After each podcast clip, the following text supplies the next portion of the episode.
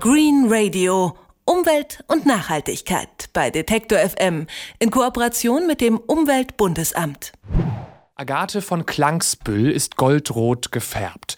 Die Berliner Schafsnase festfleischig, der dänische Rosenhäger schmeckt süß-säuerlich und saftig. Und nein, Agathe von Klangsbüll ist nicht meine Oma, die Berliner Schafsnase ist kein Schnaps. Ich rede von alten Apfelsorten.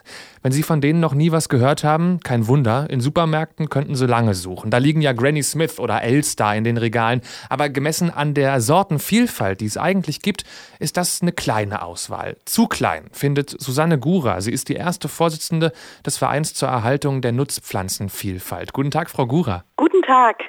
Wie viele Apfelsorten gibt das denn so ungefähr? Oh, Apfelsorten. Es gibt vielleicht so 3.000, 4.000 zurzeit. 3.000, 4.000? Uiuiui, ich, ähm, puh, also könnte jetzt vielleicht zehn an einer Hand, an zwei Händen aufzählen, aber das maximal. Warum ist das denn so wichtig, dass man so viele verschiedene Sorten, auch so alte Sorten erhält? Alte Obst- und Gemüsesorten, weil mir würden ja wahrscheinlich zehn Apfelsorten locker ausreichen. Es gibt viele Gründe, Vielfalt zu erhalten. Ich sag mal vier Gründe. Geschmack, Gesundheit, Ökologie und Unabhängigkeit. Und wenn Sie gerne mehr dazu hören wollen, erzähle ich Ihnen zu jedem Punkt ein bisschen was. Ja, fangen wir doch mal mit dem Geschmack an. Also ich finde, so ein Apfel aus dem Supermarkt, auch wenn ich den schon, schon zehnmal probiert habe, schmeckt der auch schön süß, schön saftig. Wo ist da der Unterschied zu so alten Sorten?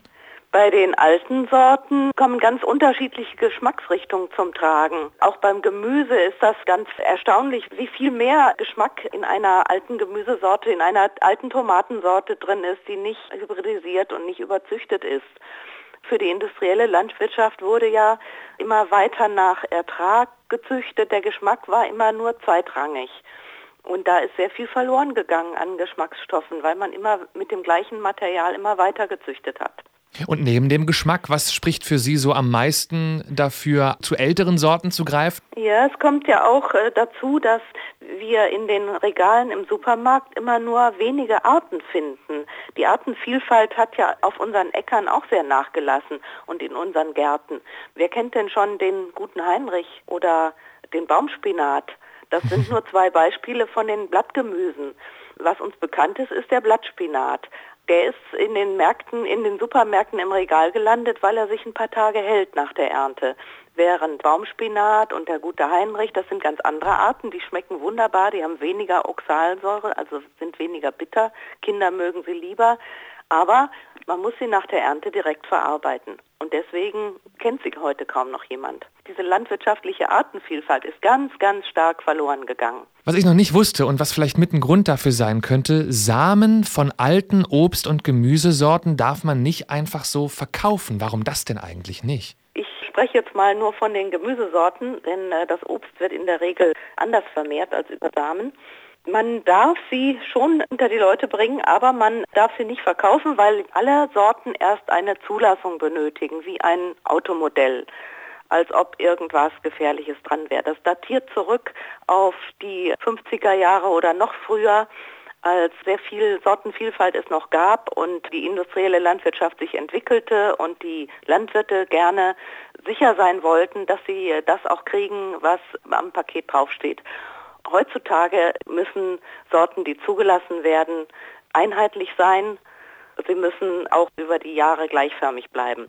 Und das ist das, was den, den Vielfaltsorten solche Schwierigkeiten macht, überhaupt zur Zulassung zu gelangen. Aber dann ist auch der Aufwand für die Zulassung sehr hoch für jede einzelne Sorte, sodass jemand, der vielleicht 100 Sorten pflegt, die gerne beim Bundessortenamt anmelden möchte, unglaublich viel Arbeit hat. Für 300 Sorten haben wir mal ausgerechnet, bräuchte man eine Vollzeitkraft, nur um die Verwaltungsarbeit zu bewältigen. Und was habe ich für Möglichkeiten, wenn ich solche Sorten trotzdem anbauen möchte bei mir? Gibt es da irgendwelche? Ja, Sie bekommen das bei den Erhaltungsorganisationen. Unser Verein zur Erhaltung der Nutzpflanzenvielfalt beispielsweise hat einen Katalog, der ist auch im Internet verfügbar. Da können Sie suchen, nach welche Sorten Sie interessieren. Die sind ausführlich beschrieben.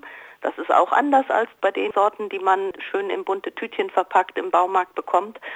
Und da können Sie dann direkt bei den Erhaltern auch bestellen und von dort auch noch weitere Informationen über die Sorten bekommen. Das heißt, und Sie dürfen die verkaufen, die Sorten? Ja, wir machen das.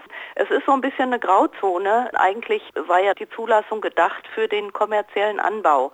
Aber im äh, Gesetz steht drin, zu kommerziellen Zwecken. Also da steht von Anbau nichts drin.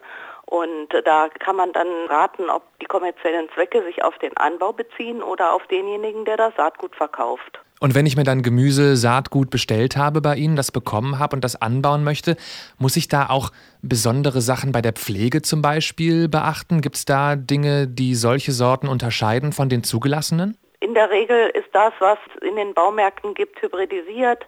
Das braucht Agrarchemie. Unsere Sorten können sich, weil sie genetisch noch relativ breit angelegt sind, anpassen an die Bedingungen, die sie in ihrem Garten vorfinden. Das heißt, eigentlich habe ich es leichter mit Ihren Sorten beim Anbau? Ja, auf jeden Fall. Wir müssen sie pflegen, natürlich, unkrautfrei halten. Aber ich muss mich nicht um irgendwelche Chemie kümmern, dann sagen Sie. Genau.